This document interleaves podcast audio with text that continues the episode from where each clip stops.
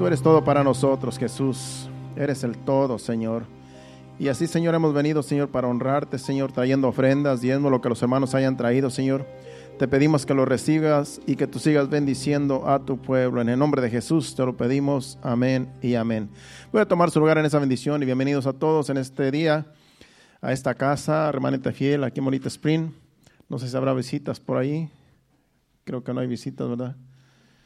Hay algunas familias que están de viaje, de sus vacaciones. Entonces este, van a regresar hasta algunos hasta el miércoles, otros pues no sé. Hermano Héctor creo que ya va a regresar el domingo, pero va a regresar tarde de tal manera que no va a estar con nosotros hasta el miércoles. Y bueno, aquí estaremos nosotros adorando a Dios, alabándole, exaltando su santo nombre. Vamos a escuchar palabra de Dios en esta hora y así este, preparamos nuestros corazones para recibir el mensaje que el Señor tiene para nosotros en esta hora. Vamos a orar y así ponemos en las manos de Dios el mensaje que Dios nos va a traer. Padre Santo, Padre bueno, nos presentamos delante de ti en esta hora, Señor, dándote gracias que nos has traído a esta casa, Señor, a tu casa. Ahora, Señor amado, queremos que tú nos hables por medio de tu palabra con tu Santo Espíritu, Señor. Guíanos a toda verdad, Señor, y que podamos retener la enseñanza que tú vas a traer en esta hora, Padre. Te lo pedimos en el nombre de Jesús. Háblanos. Amén. El título de esta enseñanza se, eh, se titula Jesús, el camino angosto y la puerta estrecha. Ese es el título. Jesús, el camino angosto y la puerta estrecha. Y vamos rápidamente a Mateo capítulo 7, versículos 13 y 14, donde habla de la puerta, del camino. Dice, entrad por la puerta estrecha porque ancho es porque ancha es la puerta y espacioso el camino que lleva a la perdición y muchos son los que entran por ella. Porque estrecho, estrecha es la puerta y angosto el camino que lleva a la vida y pocos son los que la hallan. ¿Qué está diciendo esos versículos? Que hay dos puertas y hay dos caminos. Una puerta angosta, un camino angosto, un camino, una puerta ancha y un camino espacioso. Bueno, este mundo está lleno de caminos y todos los caminos tienen un destino, un final. Y también este mundo está lleno de creencias y de religiones, pero todas ellas, creencias y religiones del mundo, en realidad no llevan a ningún lugar, llevan a la perdición. porque ninguna religión puede salvar. El diablo inventó las religiones. Por eso hay tanta religión, porque es un invento del diablo. El, diablo inventó las religiones para desviar la fe de los hombres y ahora tenemos un sinfín de religiones, pero ninguna religión salva al hombre, solo Cristo puede salvar. Como dice Hechos capítulo 4, versículo 11 y 12. Hay muchas religiones en el mundo y muchas creencias, pero ninguna religión nos puede salvar. Las religiones nos salvan. El único que salva es Jesucristo, como dice este versículo, Hechos 4:11. Este Jesús, este es el, apóstol Pedro hablando, este Jesús, la piedra reprobada por vosotros, los edificadores, la cual ha venido a ser cabeza del ángulo, y, y en ningún otro hay salvación, porque no hay otro nombre bajo el cielo dado a los hombres en que podamos ser salvos. Es lo que dice el versículo 12. Dice que en ningún otro hay salvación. Aquí eh, el apóstol Pedro está hablando a los judíos. Dice que la piedra, Jesucristo es la piedra que, que, ellos en realidad, dice este, este Jesús, es la piedra reprobada por vosotros los edificadores le está hablando a los judíos.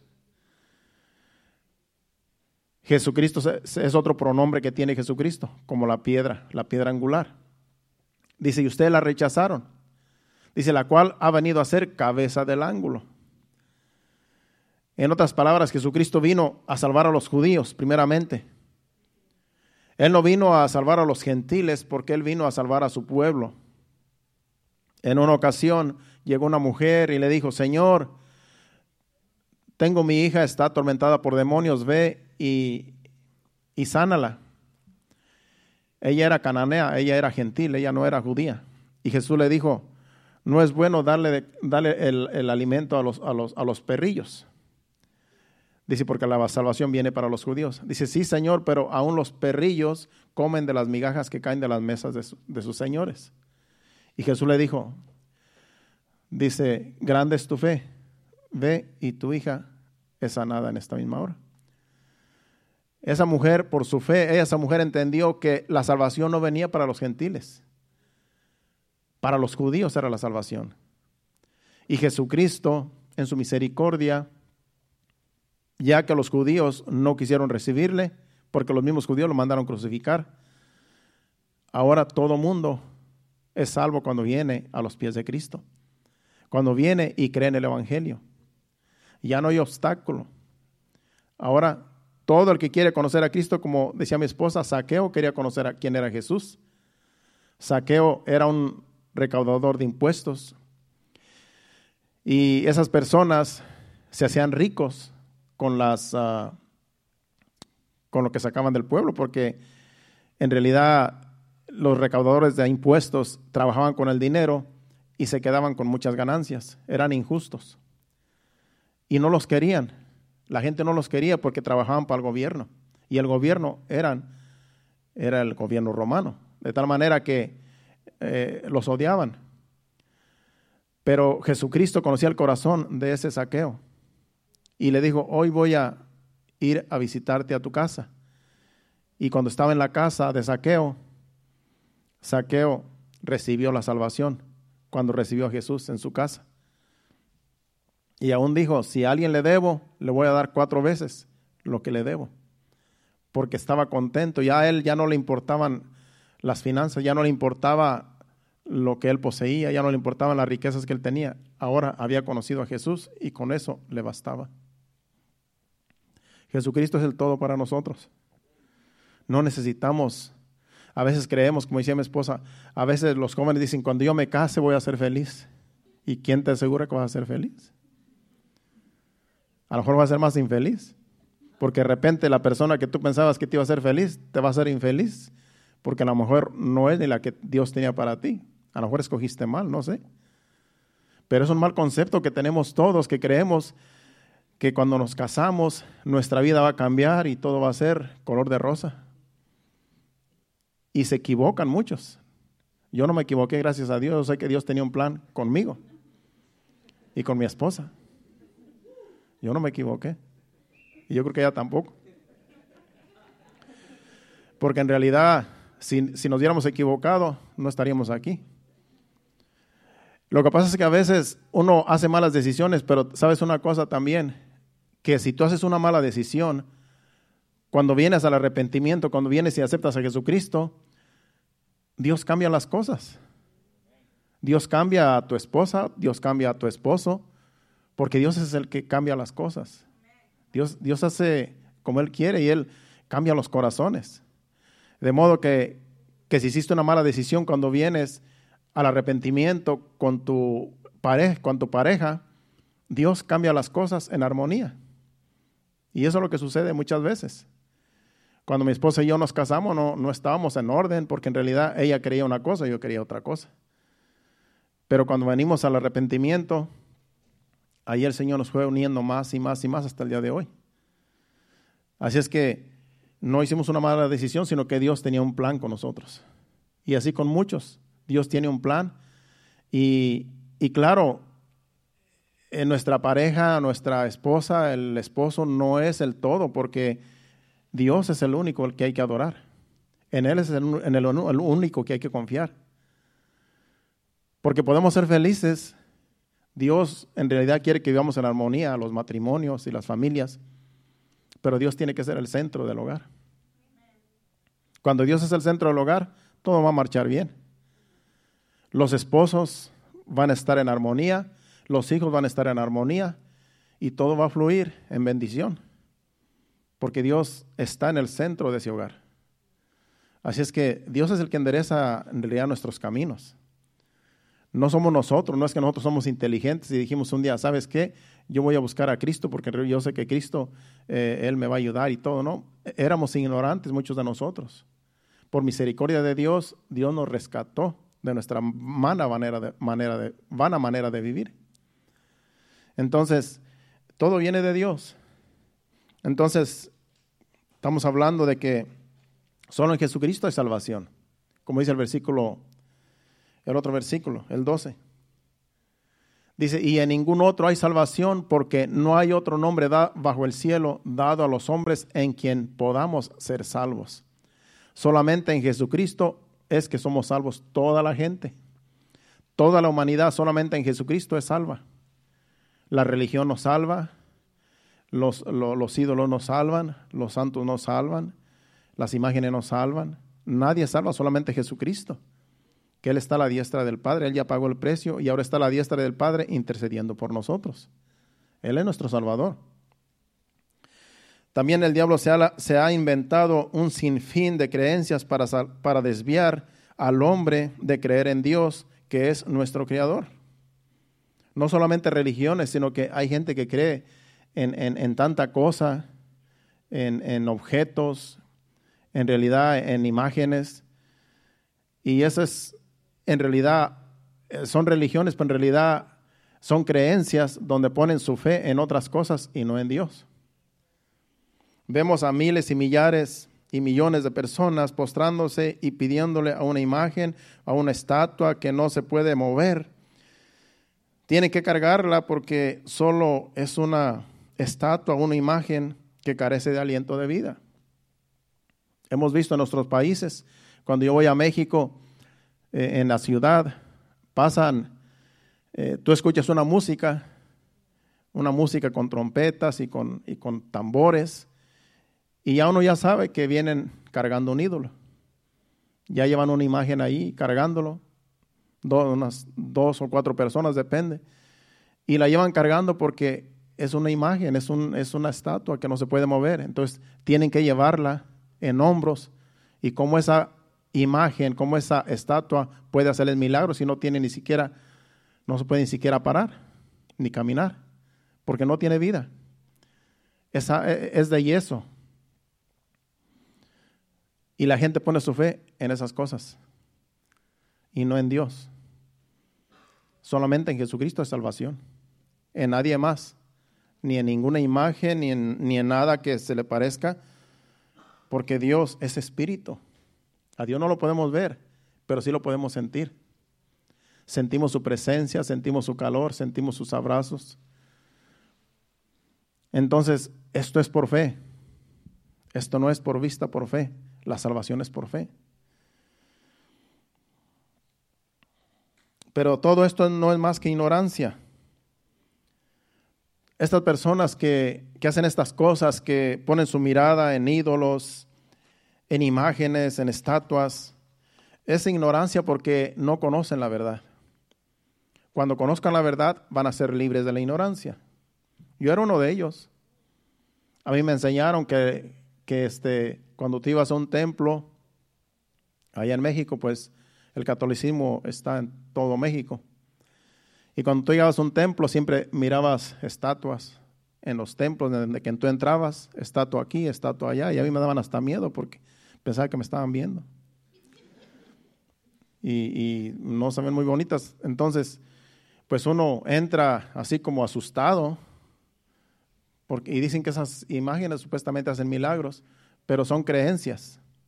Es que nuestros antepasados les enseñaron a ellos que ellos hacen milagros y, y, y nuestros padres, nuestros abuelos nos inculcaron eso, pero no hacen nada, ellos no son nada, son solamente muñecos que alguien hace son estatuas de yeso, de, de, lo que es de metal, de lo que sea, y los barnizan y los tienen que desempolvar siempre porque se llenan de polvo, no tienen ni, siquiera, ellos pueden limpiarse porque en realidad pues son estatuas. Y a esas imágenes les pide, la gente les pide, se postran ante ellas y les piden milagros. Pero es pura ignorancia. Y no debemos burlarnos de ellos porque es, es ignorancia que, porque como no conocen la, la verdad, ellos están adorando lo que no es Dios. Porque los que venimos del catolicismo, Así estábamos también muchos de nosotros. Yo era uno de ellos. No era muy idólatra, pero pues como no me, no, no me presentaron el verdadero Dios en la religión, pues uno cree en lo que le dicen que hay que creer. Yo recuerdo que la primera vez que yo llegué para México, cuando yo estuve aquí y, fui para México la primera vez, pues yo todavía no era convertido, yo todavía era un mundano, ¿verdad? Como cualquiera. Y a mí se me ocurrió ir a una imagen que está allí, que, que veneran ahí donde mi esposa nació. Entonces es una, es una imagen, es, en realidad es un, la tienen como en una vitrina pequeñita, más pequeña que este púlpito, diría yo. Entonces, pues a mí se me ocurrió ir a llevarle una ofrenda porque pues como no me, nadie me enseñó que, me enseñaron pues que ellos hacen milagros. Yo recuerdo que fue a, llevarle una ofrenda porque yo dije, bueno, ya vine de los Estados Unidos sano y salvo, ahora voy a llevarle una ofrenda a esta imagen. Y yo creí que eso estaba bien porque pues nadie me había dicho que eso, que era solamente, que eso era idolatría. Y fui y le llevé una ofrenda, pero yo nunca vi esa imagen porque está tan pequeñita que no se puede ni ver. La vitrina está más pequeña a lo mejor que este púlpito, pero adentro supuestamente está la imagen, pero está tan pequeña que dicen que está como un grano de maíz. Entonces yo trataba de buscarla y no la, nunca la vi. Y dije, pues, ¿dónde estará? Y por donde quiera me fijaba a ver dónde estaba. Entonces, pues está lleno de adornos, está llena de adornos lo que es esa vitrina, y supuestamente adentro está la imagen. Entonces hay que buscarla casi con una lupa. Y yo no la vi. Pero sí le dejé mi dinero ahí, la ofrenda, porque supuestamente me hizo un milagro que, que regresé con bien a mi casa. Pero después conocí a mi esposa en ese mismo tiempo. Y ella ya iba a la iglesia evangélica. Y ahí es donde empezó Dios a tratar conmigo. Aunque después nos casamos, pero en realidad ella fue la primera que me llevó a la iglesia evangélica. Entonces ya dejé de visitar eh, ídolos, porque mi esposa, lo poquito que ella sabía, me inculcó pues que eso no era bueno. Y de allí pues ya después nos casamos y, y hasta que llegamos aquí. Entonces es pura ignorancia de estas personas que hacen eso porque no han conocido el verdadero Dios. El verdadero Dios está en la Biblia. Y hay quienes tienen la Biblia pero no la leen. Entonces, aunque tengan la Biblia, no, van, van a conocer a Dios si no leen la Biblia, aunque la tengan en la casa. Porque ahí está la salvación, ahí está el verdadero Dios. En la Biblia, Dios inspiró a hombres para que escribieran la Biblia y la Biblia es la palabra de Dios. Y ahí está Dios, reflejado en la palabra, la cual tenemos nosotros en nuestras manos.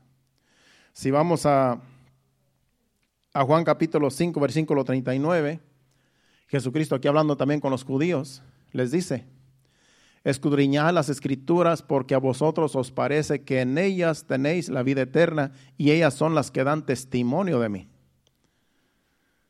En, en las escrituras está la vida eterna. Aquí encontramos nosotros la vida eterna. Aquí encontramos la salvación en las escrituras. Dice, y ellas dan testimonio de mí, de Jesucristo. La Biblia habla de Jesucristo, de lo que Él hizo, de, todo lo que Él hizo en, este mundo. Y Él es nuestro Salvador. Entonces hay que escudriñarla. Entonces si las personas no escudriñan la Biblia, no van a conocer a Dios. Van a conocer una imagen, un ídolo, van a conocer una imagen que alguien hizo y dicen, este es el Dios o, este, o esta imagen te lleva a Dios. Pero es, eso es idolatría. Dice la Biblia que no podemos postrarnos ante ninguna imagen que alguien hace. Porque eso es, eso es el primer mandamiento. Que amemos a Dios sobre todas las cosas y que no nos hagamos imagen para postrarnos delante de ellas. ¿Y que hacen muchas personas? Lo contrario a lo que Dios dice. Hacen imágenes y se postran delante de ellas. Entonces, eso es idolatría y a Dios no le agrada porque están poniendo algo que no es Dios como su Dios. Hay un pasaje en el libro de los Hechos que habla del apóstol Pablo cuando llegó a Atenas. Vamos al capítulo 17 de Hechos. Cuando él llegó a Atenas, dice que su corazón se enardecía de ver todo el pueblo entregado a la idolatría. Entonces, él se entristeció y él, su corazón dice que se enardecía de tal manera que miraba que donde quiera había ídolos que la gente adoraba en ese lugar, en esa ciudad de Atenas. Hechos capítulo 17, versículo del 16 al 25. Vamos a leer. es cuando él ya entró a esa ciudad y vio todo lo que se hacía, vio toda la idolatría que había en esa ciudad y él en realidad su corazón se enardecía. Dice, mientras Pablo los esperaba en Atenas, su espíritu se enardecía viendo la ciudad entregada a la idolatría. Así que discutía en la, en la, sinagoga con los judíos y piadosos y en la plaza cada día con los que concurrían. Y algunos filósofos de los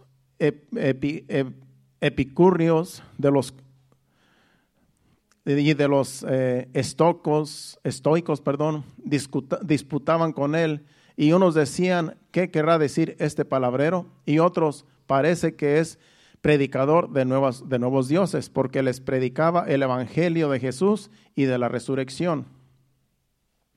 Y tomándole le trajeron al areópago, diciendo, ¿podremos saber qué es esta nueva enseñanza de que hablas? Pues traes a nuestros oídos cosas extrañas, queremos pues saber qué quiere decir esto. Porque todos los atenienses y los extranjeros residentes allí en ninguna otra cosa se interesaban sino en decir o en oír algo nuevo. En otras palabras, les gustaba el chisme. Entonces Pablo, puesto en pie en medio del aerópago, dijo, varones atenienses, en todo observo que sois muy religiosos porque pasando y mirando vuestros santuarios, hallé también un altar en el cual estaba esta inscripción al Dios no conocido, al que vosotros adoráis, pues sin conocerle es a quien yo os anuncio. El Dios que hizo el mundo y todas las cosas que en él hay, siendo Señor del cielo y de la tierra, no habita en templos hechos por manos humanas ni es honrado por manos de hombres como si necesitase de algo, pues él es quien da a todos vida y aliento y todas las cosas.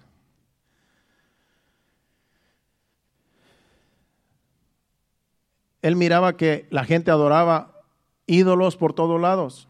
Entró y donde quiera había santuarios.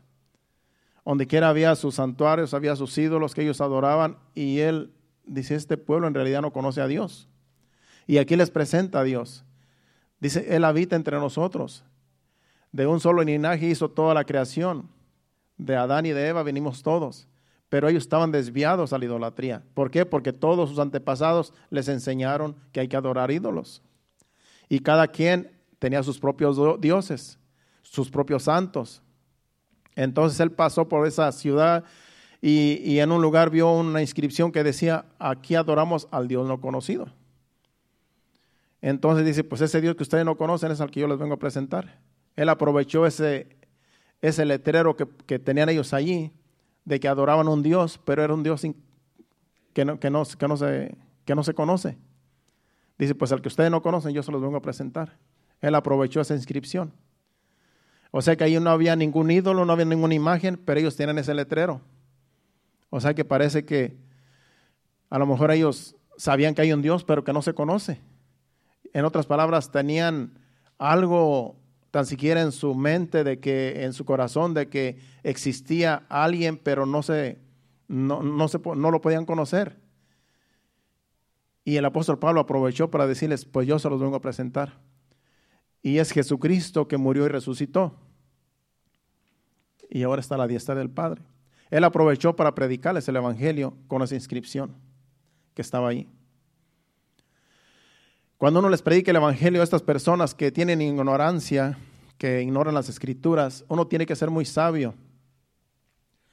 Porque podemos ofenderlos si nosotros les hablamos en una forma grotesca y burlona, porque en realidad ellos por ignorancia adoran lo que adoran.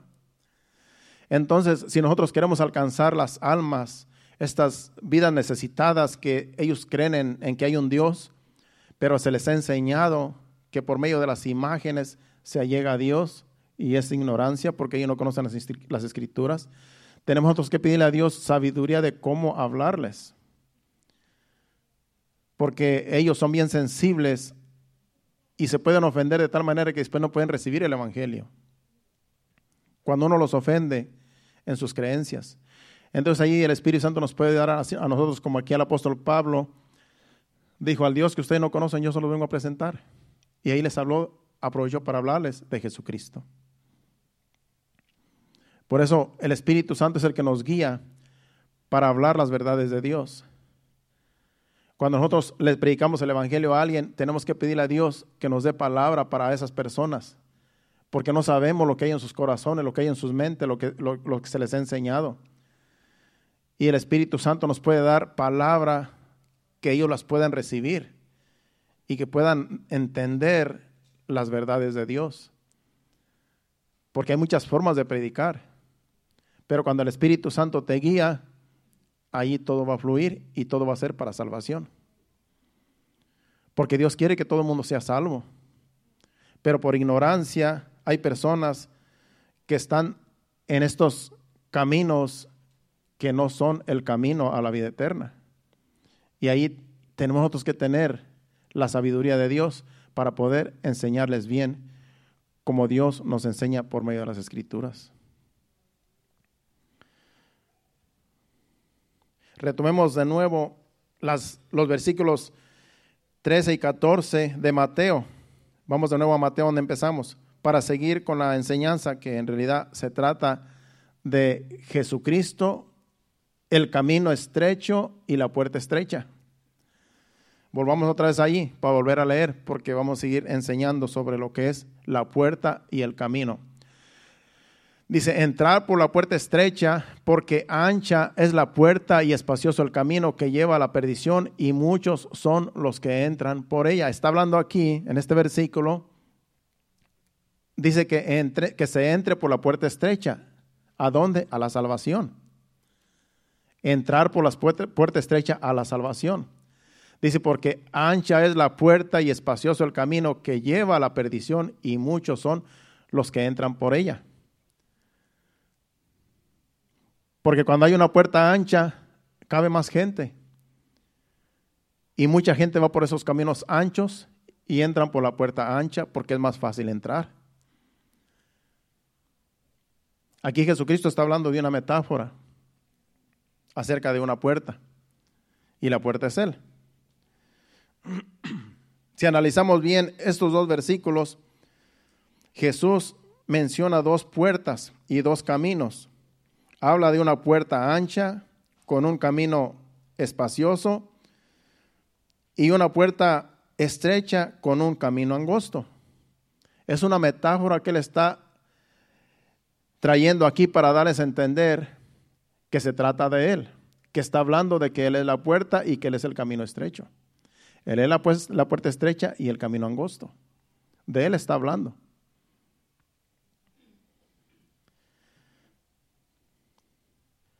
La puerta ancha y el camino espacioso es todo lo que hemos estado hablando anteriormente en que el hombre pone su confianza, su esperanza y su fe, que es la religión, los ídolos y todo lo que el hombre hace en su ignorancia creyendo que es su Dios. Todo lo que el hombre en lo que el hombre pone su fe, ya sea religión, ya sea ídolos, ya sean otras cosas en las cuales ellos ponen su fe y su esperanza y su confianza, todo eso es el camino, el camino ancho. Todo lo que el hombre hace para disfrutar la vida, porque la Biblia dice que, que hay muchos caminos, hay caminos que al hombre le parecen derechos, pero su fin es camino de muerte. Hay personas que creen que la, como la vida se vive solo una vez, hay que disfrutarla al máximo. Y dicen como la vida es corta, hay que disfrutarla, hay que pecar, en otras palabras. Y se desenfrenan en el pecado. Y hacen lo que quieren contaminándose, contaminando sus cuerpos. Porque la Biblia dice que nosotros somos templo del Espíritu Santo, nuestro cuerpo debe de ser templo del Espíritu Santo. Como la enseñanza de Marvin el, el miércoles, Dios quiere que vivamos en santidad. Dios quiere que nos apartemos para Dios que no nos contaminemos como se contamina todas las personas en este mundo en el pecado y en la maldad. Esos son los caminos anchos que llevan a una puerta ancha. Porque lo más fácil en este mundo es pecar. Es lo que a la carne le gusta. Las fiestas mundanas, todo lo que es pecado, todo lo que es perversidad, de eso se deleita el cuerpo, de eso se deleita la carne.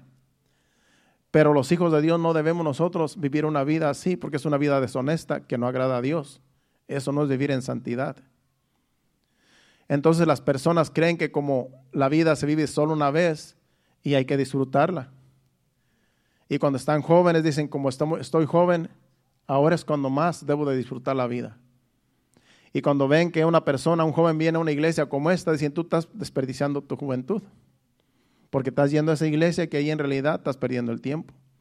Pero es todo lo contrario, porque ellos no saben que tú te estás limpiando cada día más para agradar a Dios y para servir en su reino para predicar el Evangelio, para decirles a otros de que hay un Salvador, que hay salvación en Cristo Jesús. Porque tú puedes aprender aquí algo, una palabra que te va a salvar. Y puedes salvar a otros con la palabra que Dios te enseña a ti, aquí. Pero ellos no entienden eso. Ellos creen que al venir a una iglesia se pierde el tiempo y que como eres joven, no puedes tú desperdiciar tu vida en una religión, en una iglesia, como ellos le, llaman. En esa misma vez que yo fui para México, eh, yo tenía un tío que estaba enfermo. Ya se murió. Eh, le dio diabetes y después del diabetes le dio ceguera por causa del diabetes y estuvo ciego como 10 años. Vivió como 10 años ciego. Y cuando yo llegué para allá, él pues me saludó y dice, ¿viniste Carlos? Sí. Dice, pues me di cuenta que ya era, este, eres, eh, eres aleluya, eres de los hermanos, porque así le dicen a uno, eres de los hermanos o eres aleluya, o una expresión así. No recuerdo cómo me dijo, le dije, pues sí, le dije, en realidad eh, estoy buscando de Dios en una iglesia evangélica. Dice, no, se te hace que eres muy joven para estar en una iglesia, para no te esperas para perder el tiempo. Le dije, no, le dije, pues antes me había tardado, le dije, porque en realidad, pues eso es lo mejor. Entonces me puse a pensar que él, con su condición física que ya no podía ni ver, él todavía creía que yo estaba perdiendo el tiempo. En vez de que dijera, qué bueno que, que estás en un lugar donde se predica la palabra, donde conociste a Dios, donde conoce la salvación, porque yo ya estoy, mira, en esta condición. No, todo lo contrario en vez de animarme, me quiso desanimar. Pero yo no me desanimé porque yo como quería estaba firme. Pero eso es lo que pasa, que las personas que, que, viven una vida desenfrenada en el pecado y en la maldad y no les importa si hay Dios o no, si hay salvación o no, ellos creen que esa es la vida que se debe vivir en este mundo. Y no saben que un día le van a dar cuentas a Dios de todos sus actos, de todas sus perversidades, de todo lo que hacen. Todo le vamos a dar cuentas a Dios cristianos y mundanos. Todos un día vamos a estar delante de Dios, solitos allí, porque Él es el juez. Y Dios nos va a juzgar por todo lo que hayamos hecho. Porque aún los que no tienen el Espíritu Santo, como nosotros que venimos al arrepentimiento y Jesucristo nos salvó, Él es nuestro Salvador, tenemos el Espíritu Santo que nos convence de pecado, de justicia y de juicio. Pero los que no son hijos de Dios tienen la conciencia que Dios les dio para entender lo bueno y lo malo también. Ellos saben que es malo robar, ellos saben que es malo adulterar, ellos saben que es malo fornicar, ellos saben todo eso, pero con todo y eso lo hacen, porque no tienen temor de Dios. Y, todo lo que ellos hacen un día le van a dar cuentas a Dios. No porque no, no porque no están en una iglesia, no le van a dar cuentas a Dios, le van a dar cuentas a Dios. Hay, hay gente que cree que, que cuando vienen al conocimiento de la verdad, Dios los va a juzgar más porque conocen más. Y es cierto. Entre más nosotros conocemos de la palabra, más Dios nos va a demandar a nosotros. Porque tenemos conocimiento. Pero en su ignorancia también van a ser juzgados. Porque alguien me dijo una vez, yo no quiero ir a la iglesia porque si voy a la iglesia voy a conocer más de la palabra de Dios y Dios me va a pedir a cuentas más por conocer más de Él, de, de su palabra. Y por causa de eso no quería él venir al conocimiento de la verdad. En otras palabras, él quería seguir siendo ignorante. Pero el, diablo no, no, respeta ignorancia. Un día van a estar delante de la presencia de Dios, aunque no sean hijos de Dios, y Dios los va a juzgar por todo lo malo que hicieron. Pero nosotros también vamos a ser juzgados conforme a las cosas malas y conforme a las cosas buenas. Así es que nadie nos vamos a escapar del juez supremo que es Dios. De un día estar en su presencia, solitos nosotros ahí, no haber ni papá ni mamá, nosotros solitos ahí cada quien, y le vamos a dar cuentas a Dios de todo lo que hicimos en esta vida, sea bueno o sea malo. Así es que nadie se escapa, hermanos. En este mundo nadie nos vamos a escapar. Más vale que nos portemos bien delante de Dios y que hagamos la voluntad de Dios para que cuando el Señor nos llame a cuentas, que las cosas que hayamos hecho nosotros sean mejores las malas que las mejores las buenas que las cosas malas que hayamos hecho. Porque es como una balanza. Conforme, conforme a lo que hayamos hecho bueno, Dios nos va a juzgar. Y conforme a lo que hayamos hecho malo también. Entonces, si la balanza pesa más en las cosas buenas, Dios nos puede dar galardones. Y si pesa más en las cosas malas, también nos va a pedir cuentas. Así es que tengamos conciencia de estas cosas y sigamos con la enseñanza.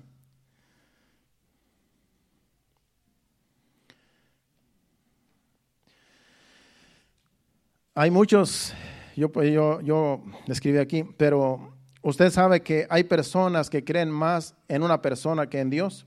Ya estuvimos hablando que hay personas que creen en, religiones, hay personas que creen en ídolos, en imágenes, y se postran ante ellos y les piden y dicen que les van a hacer milagros y todo eso.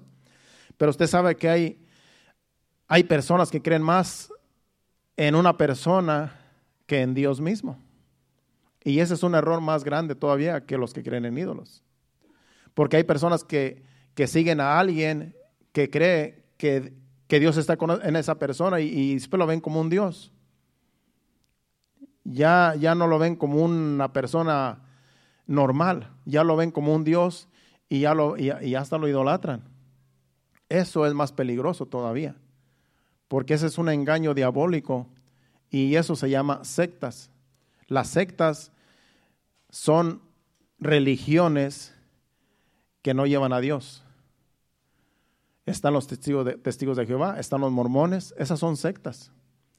Esas sectas no hablan nada de lo que es la salvación en Cristo Jesús.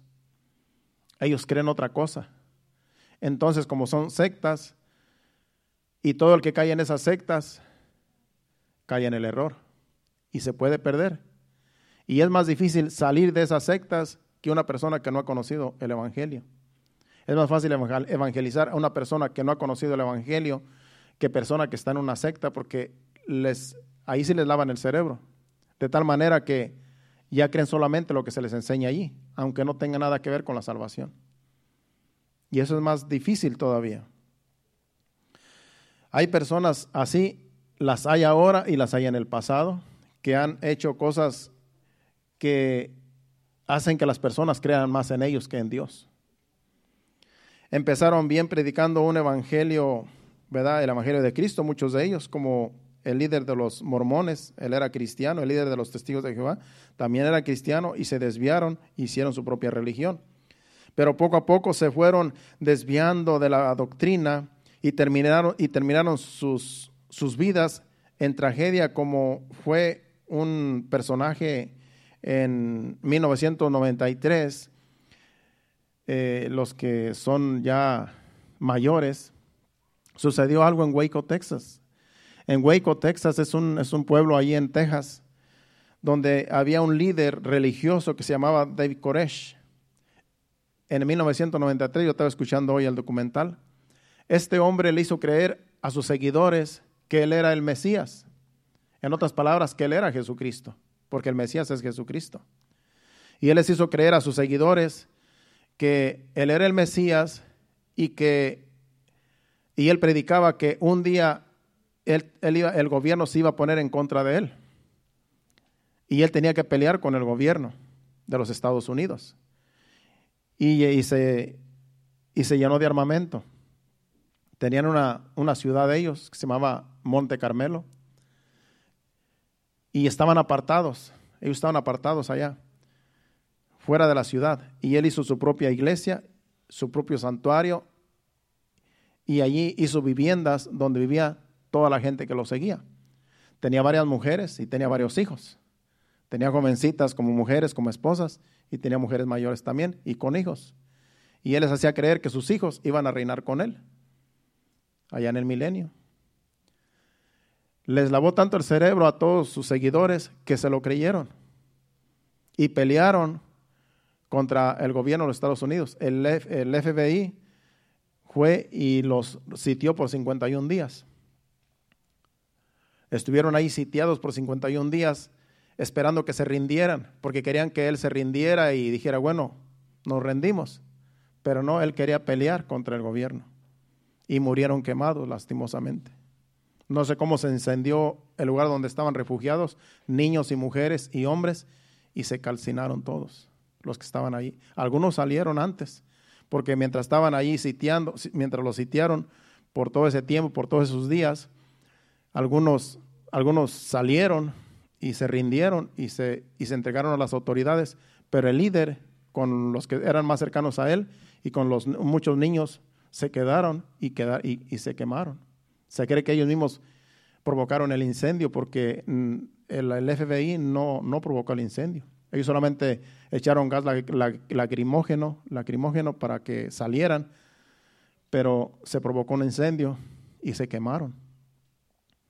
Y él no se quiere, él decía que él era el, Mesías. Y los engañó a todos los, los, que lo seguían. Le creyeron a él, como si él fuera el Jesucristo. Y así ha habido muchos sectarios. Otro también, que también este, muy conocido, Jim John. Él también en los años 70 también engañó a mucha gente y se los llevó por allá. Él estaba en California, ahí tenía su iglesia y, y como ya tenía problemas con el gobierno porque él quería tener a todos sus seguidores juntos. Los llevó a unas islas por allá, creo que se llaman las la, Guyana, algo así. Unas islas allá en, Sudamérica. Y allá los tenía. Allá los tenía manipulados. Y lo tenían como que él era el Dios. En una ocasión, en un servicio, les dijo, les dijo a la, a la congregación, guarden sus Biblias de aquí en adelante, Dios va a hablar por medio de mí no tenemos que leer la Biblia más. Y de ahí para adelante él empezó a hablar. Y lo que él decía, decía que era Dios hablando. Entonces ya lo vieron como un Dios. Como 900 personas murieron, niños y mujeres. ¿Y cómo murieron? Envenenados. Cuando él se dio cuenta que ya el gobierno estaba atrás de él y que iban a ir para allá porque tuvo que ir aquí el, eh, gente de aquí del gobierno, de aquí de los Estados Unidos, fueron a ver qué estaba pasando allí en ese lugar y él ya sabía que iban a, investigarlo. Y antes de que llegaran, les, les dio a beber culé. Ahí están, las, están en los documentales. Usted lo busca ahí, Jim John. Y él va, usted va, ahí va, a ver el, documental de lo que pasó. Y les dio a beber culé con veneno a los niños, a, las, a todos los que estaban ahí, como 900 personas. Cuando llegaron a ver ya estaba la mortandad ahí, todos muertos, porque no quiso ser investigado. Los tenía ahí secuestrados. Algunos se escaparon y vinieron a los Estados Unidos y dieron, y, dieron las noticias de que estaba pasando esas cosas allá, porque él también tenía muchas mujeres y también tenía muchos niños. Siempre el hombre trata de ser, que lo traten como un rey y como un Dios. Y estas personas líderes están en la historia como personas que la gente los sigue porque son muy carismáticos y la gente le gusta el carisma. Y después les hacen creer que ellos son Dios mismo. No muy lejos, aquí en Miami estaba uno que se llamaba, eh, se pida Miranda, creo que se llama José Luis Miranda, creo si no me equivoco. Murió. Primero decía que era el anticristo y él después dijo que, no, primero decía que era el Mesías también, y después decía que era el anticristo. Por último, murió diciendo que era el anticristo y, hizo que se sellaran con el 666. Todos sus seguidores. Los hizo que se tatuaran el 666. Y murió de cáncer, parece. No hace mucho, a lo mejor algunos 10 años atrás, no sé. Él también lo miraban como un Dios. Él se hizo sentir que era Dios. Tenemos que tener mucho cuidado. Todo tiene que estar basado en la Biblia. Lo que no, lo que la gente se inventa ya no es Dios, es invento del hombre y el hombre lo que quiere es que lo adoren, que lo alaben, que lo exalten. Por eso nosotros tenemos que tener mucho cuidado para exaltar a las personas. Cuando exaltamos a una persona, a veces el enemigo se aprovecha y esa persona se puede sentir, oh, de veras yo soy muy importante aquí. De veras que sin mí esto no funciona. Y entre más tú lo, lo exaltas, el enemigo puede tomar ventaja y después se creen más de lo que en realidad son o somos. Entonces, es, por eso aquí casi no exaltamos a nadie. Porque sabemos que el enemigo es un experto cuando hay exaltación. Las personas se sienten muy grandes cuando se les exalta. Ya sea pastor, ya sea un líder, ya sea de la alabanza también. Hay quienes también en la alabanza se, creen, se creen bien grandes también. O sea, tenemos que tener mucho cuidado todos los que tomamos parte en una iglesia, como en este caso los que predicamos o los que, o los que adoran. Porque el diablo fácilmente puede hacer las cosas de una manera que se vea que la persona se vea en realidad más de lo que se le está poniendo como en exaltación. Y es un peligro, la exaltación es un peligro. Por eso tenemos que evitar todo eso porque no, está, no es muy buena la exaltación, no es de bendición. Tiene que estar bien maduro para que se le exalte. Y con todo y eso, a veces se excede a, los, se exceden los límites. A veces ni aunque la gente esté madura. Bueno, vamos a, seguir aquí porque ya estamos por terminar. Vayamos ahora a Juan capítulo 10, versículos 7 y 9. Bueno, yo escribí aquí, mientras usted lo busca, yo escribí aquí este de mí, hablando de mí. Ya mi esposa te habló un poco de, cuando yo me convertí, cuando nos convertimos. Cuando yo me convertí a Cristo en el 1996, hacía tres años que había sucedido lo de Waco, Texas. Yo había escuchado esa noticia porque esa noticia fue mundial de ese David Koresh, lo que pasó. Y cuando yo me di cuenta que pasó eso, yo en ese tiempo yo no era, no era salvo, no era cristiano, entonces todo lo que yo vi en las noticias, eso me puso a, como, a como a dar miedo, como a, dar temor de yo conocer una religión. Entonces cuando mi esposa y yo venimos a una iglesia, uno de mis más grandes temores era hacer una mala decisión en cuanto a la fe. Porque ya había pasado lo de Waco, Texas, tres años anteriores. Dije, yo no quiero caer en una secta yo decía, ¿qué tal si vamos a una iglesia y qué tal si esa iglesia es una secta? Como yo no tenía conocimiento, yo no sabía nada de la palabra, yo hago de cuenta que yo era un ciego. Y mi esposa, pues, pues también no tenía mucho conocimiento, pero sí dice ella, lo que sí dijo ella, yo quería ir a una iglesia pentecostal, dice, porque allá en México hubo una iglesia pentecostal, dice, y yo sé que esa es una iglesia de sana doctrina. Entonces buscamos en el, ella buscó en el libro de las páginas amarillas en aquel tiempo, que ya no existen. Ahora está el Google. Pero en aquel tiempo había teléfonos públicos y también tú en, tú en tu casa tenías un, un, libro grueso donde las, había páginas amarillas donde tú buscabas trabajo, buscabas un negocio o algo y ahí pues estaba la iglesia esa. La única que había, pentecostal, y ahí llegamos. Entonces, yo la seguía a ella solamente, porque en realidad como ella era necesitada, pues yo dije, yo no necesito ir a una iglesia, pero ella sí, entonces yo lo voy a acompañar. Pero eso me di cuenta que el necesitado más era yo, porque yo era incrédulo. Ella tan siquiera sabía que estaba necesitada, pero yo estaba perdido completamente. Entonces, ese era, ese era uno de mis más grandes temores, de que yo fuera a hacer una mala decisión en cuanto a la fe. Yo decía, ¿qué tal si me pasa lo que eso de, ese del Waco, Texas? ¿Qué tal si esta es una secta y qué tal si al rato me van a lavar el cerebro y al rato yo voy a creer lo que aquí se me enseña y qué tal si no es, si no es de Dios? Entonces yo por eso, no sé si se recuerdan que es testificado que tardé como tres meses para yo decidir entregar mi vida a Cristo. Porque yo le daba vueltas y vueltas al asunto y decía, no, yo no puedo, yo no puedo hacer una decisión así nada más, yo tengo que saber que esto es la, que estoy en, en la verdad, yo tengo que saber que esto es de Dios, que Dios es real y que esto que yo voy a hacer, que esto es una decisión de fe y que en realidad lo que yo estoy haciendo eh, tiene que ser, tengo que estar bien seguro de lo que yo estoy haciendo.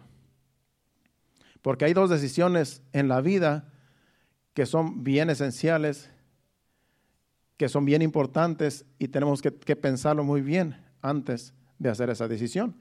Y una de ellas es el matrimonio, el matrimonio. Es una decisión que hay que pensarlo para casarse. Y la otra es la salvación. ¿En qué vas a creer? Ese es, y ese era mi más grande temor, que yo fuera a meterme en una secta.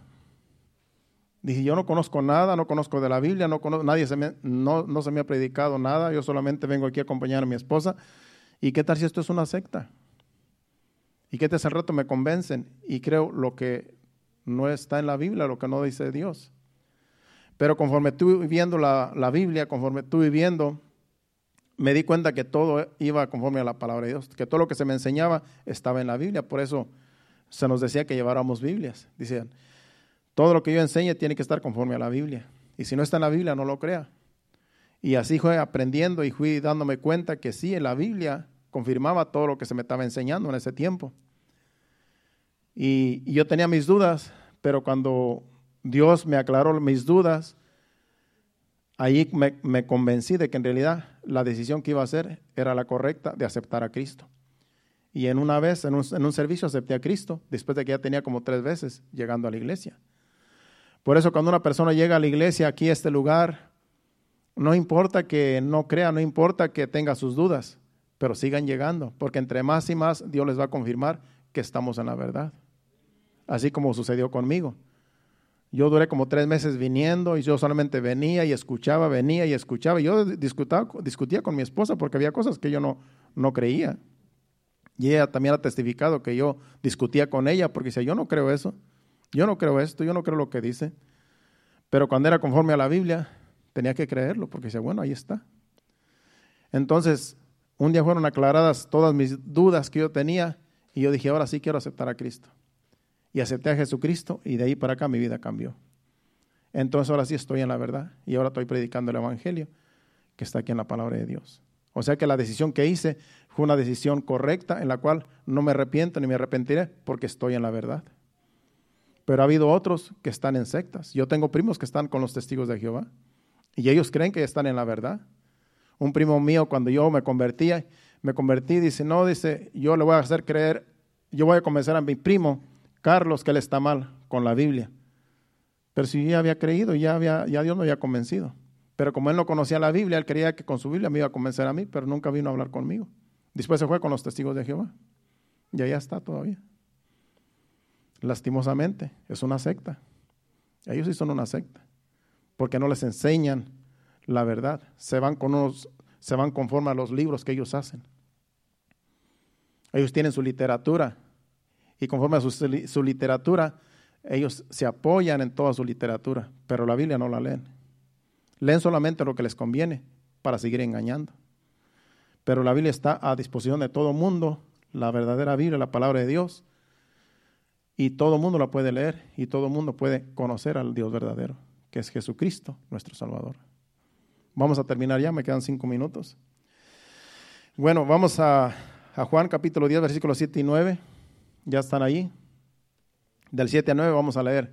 Para que usted vea que lo que dijo Jesucristo en Mateo capítulo 7 lo comprueba aquí en, el, en el Evangelio según San Juan. Dice, volvió pues Jesús a decirles, de cierto, de cierto os digo, yo soy la puerta de las ovejas.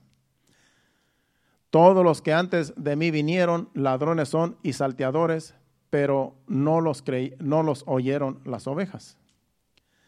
Yo soy la puerta, el que por mí entrare será salvo y tendrá y entrará y saldrá y hallará pastos.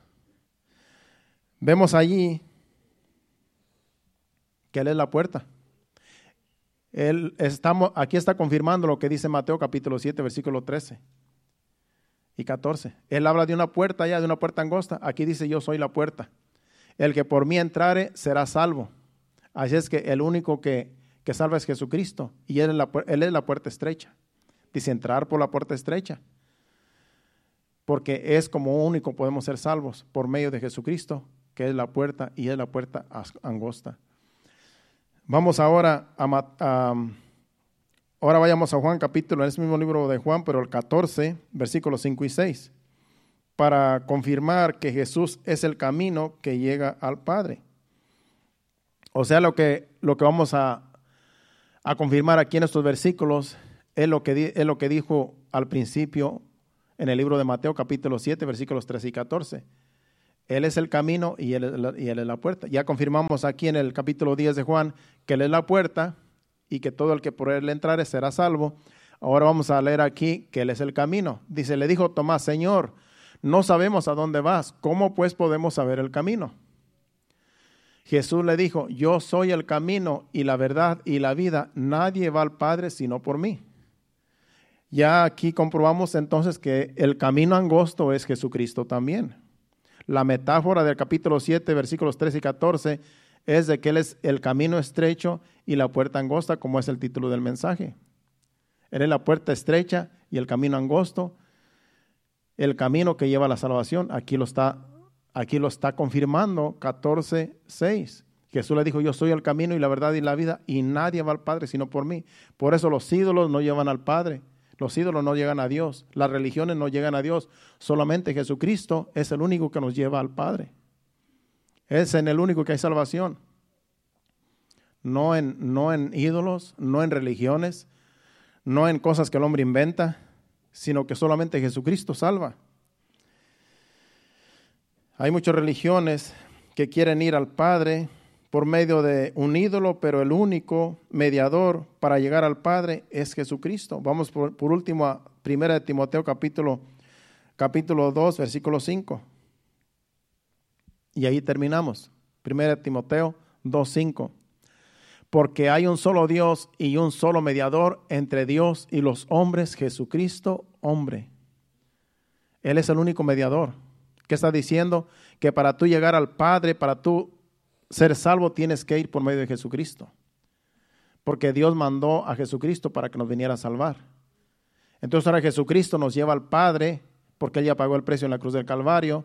Ahora Jesucristo nos lleva al Padre y nos da salvación. Entonces, Él es, el único mediador para llegar a Dios. Cuando tú le pides algo a, Dios, cuando tú le pides en oración a Dios algo, tienes que ser por medio de Jesucristo. Por eso dice Jesucristo que le pidamos al Padre en su nombre. Cuando hacemos una oración, hay que mencionar, Padre, en el nombre de Jesús, te pedimos esto. En el nombre de Jesús, te pedimos esto otro. En el nombre de Jesús, te pido que me, que, me ayudes en esta situación. Tiene que ser en el nombre de Jesús, tiene que ser porque eres el mediador. No hay otro mediador. No puedes decir que por medio de, de la madre de, Dios, porque en realidad la Virgen fue la madre de Jesús, pero no la madre de Dios. Jesucristo es el Hijo de Dios. Y María fue el vaso que Dios usó, utilizó para traer a Jesucristo en, en el vientre de María. Pero María también necesitaba ser salva. Cuando vino el derramamiento del Espíritu Santo en el aposento alto, dice que ahí estuvo María también junto con, junto con los los apóstoles y los discípulos esperando la promesa y ella también fue bautizada con el Espíritu Santo cuando en el, en el día de Pentecostés. Entonces María también necesitaba ser salva, porque ella solamente fue un instrumento que Dios usó para traer a Jesucristo, el Mesías, el Salvador. Todo mundo necesita salvación. Todo mundo venimos del pecado, todo mundo eh, venimos de la maldad, porque en, en Adán y en Eva, por la desobediencia, cayeron en pecado y todos somos contaminados con el pecado de ellos. De tal manera que ya venimos con el germen del pecado. Entonces todo mundo necesita salvación. Y Jesucristo es el único que salva.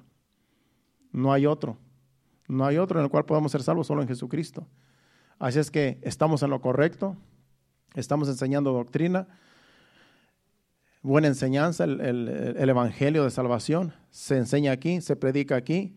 Y todos los que predicamos lo que enseñamos, enseñamos lo mismo, porque todo está en la Biblia. Y así debe de ser. Cuando usted va a una iglesia donde se enseñan otras cosas con otros libros y, y hablando de otras cosas que no está respaldado con la Biblia, a veces son, a veces es falso. Pero lo que es la palabra de Dios, eso es exactamente lo que se debe predicar, la palabra de Dios, y así no erramos. Así es que le damos gracias a Dios por su palabra, por el mensaje, y yo sé que todos lo, lo recibimos, esperemos que lo hayan recibido allá donde nos estén escuchando, y esperemos que sea de bendición esta enseñanza. Esto fue un servicio, más bien un, un mensaje de salvación, de, de evangelización, y esperamos que si hay alguna persona que no sea salva, que reciba la salvación por medio de Jesucristo. Nos ponemos de pie y pueden pasar al altar. Si hay alguien que, que no es salvo, que, que nunca ha recibido la salvación, solamente ore, pídale a Dios y vamos a guiarlo como usted debe de orar, para que así usted acepte la salvación que es en Cristo Jesús. Incline su rostro ahí donde esté y vamos a orar esta oración de salvación por si hay alguien que no sabe cómo se llega a la salvación, cómo se recibe la salvación. Usted va a orar así, en, esta forma. Padre Santo, Padre bueno, gracias te damos por este mensaje, por tu palabra, por tu Santo Espíritu que nos guía toda verdad. Te pedimos, Señor, que perdones todos nuestros pecados perdona todos mis pecados. Usted puede orar así en, su, con usted mismo ahí. Perdona mis pecados, perdona mis, mis maldades, mis iniquidades y mis transgresiones. Te pido que escribas mi nombre en el libro de la vida y que tu Santo Espíritu me guíe a toda verdad. Reconozco que te he ofendido, reconozco que he sido malo, pero me arrepiento de todos mis pecados y te pido que me limpies de toda maldad con la sangre de Cristo tu Hijo amado, Padre. Ahora sé que solamente en Jesucristo hay salvación, en tu Hijo, y lo recibo como mi Salvador, como mi Señor, y te pido que me perdones todos mis pecados y que escribas mi nombre en el libro de la vida, y que me ayudes con tu Espíritu Santo a conocerte más, Padre. El único Dios verdadero, que eres tú, Padre Santo, te quiero conocer, y que tu Espíritu Santo me ayude a conocerte más y así servirte como tu hijo que soy ahora. Te lo pido en el nombre de Jesús. Ayúdame y gracias por mi salvación. Con esa simple oración que usted haya hecho, ya usted aceptado a Jesucristo como su Salvador. No se necesitan libros, no se necesitan estudios, solamente el corazón dispuesto a recibir la salvación y ya usted es salvo. Si de aquí en adelante usted camina en santidad, pidiéndole perdón a Dios cuando usted peque y que lo ayude a seguir confiando en Dios y a seguir sirviendo a Dios y que el Espíritu Santo lo ayude, usted va en el procedimiento de la salvación. Y no es de la noche a la mañana. La santidad no es de la noche a la mañana. Esto es un procedimiento de toda una vida hasta que el Señor venga. Simplemente hay que reconocer que necesitamos a Dios y Él es el único que nos puede salvar y Jesucristo es nuestro Salvador. Incline su rostro allí, levante sus manos y adoremos a Dios con este canto y, y después nos vamos, hacemos la oración para despedirnos. Adoremos a Dios que Él merece adoración. Gracias Señor. En el nombre de Jesús.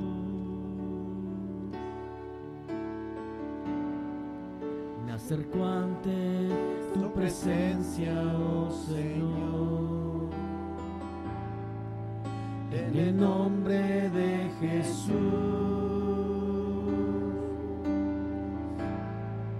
A ofrecerte mi ofrenda, oh Señor,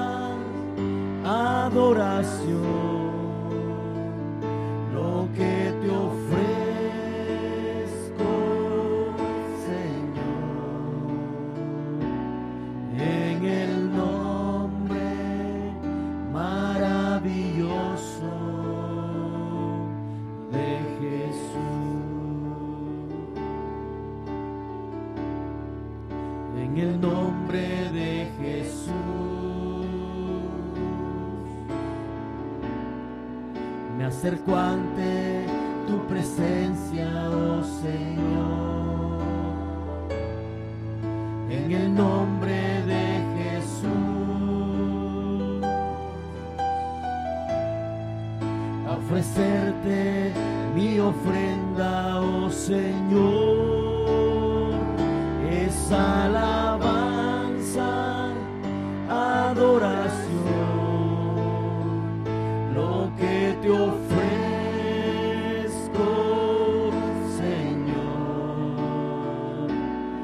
En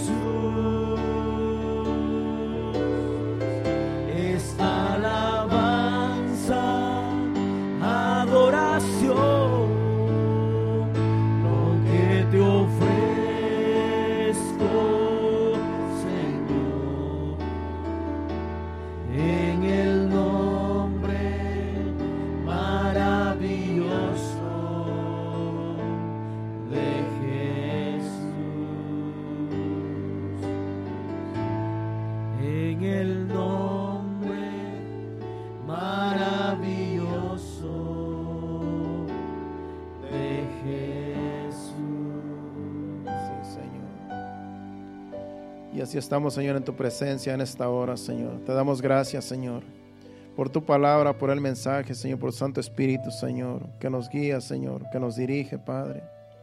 Gracias te damos, Señor, por la salvación que es en Cristo Jesús.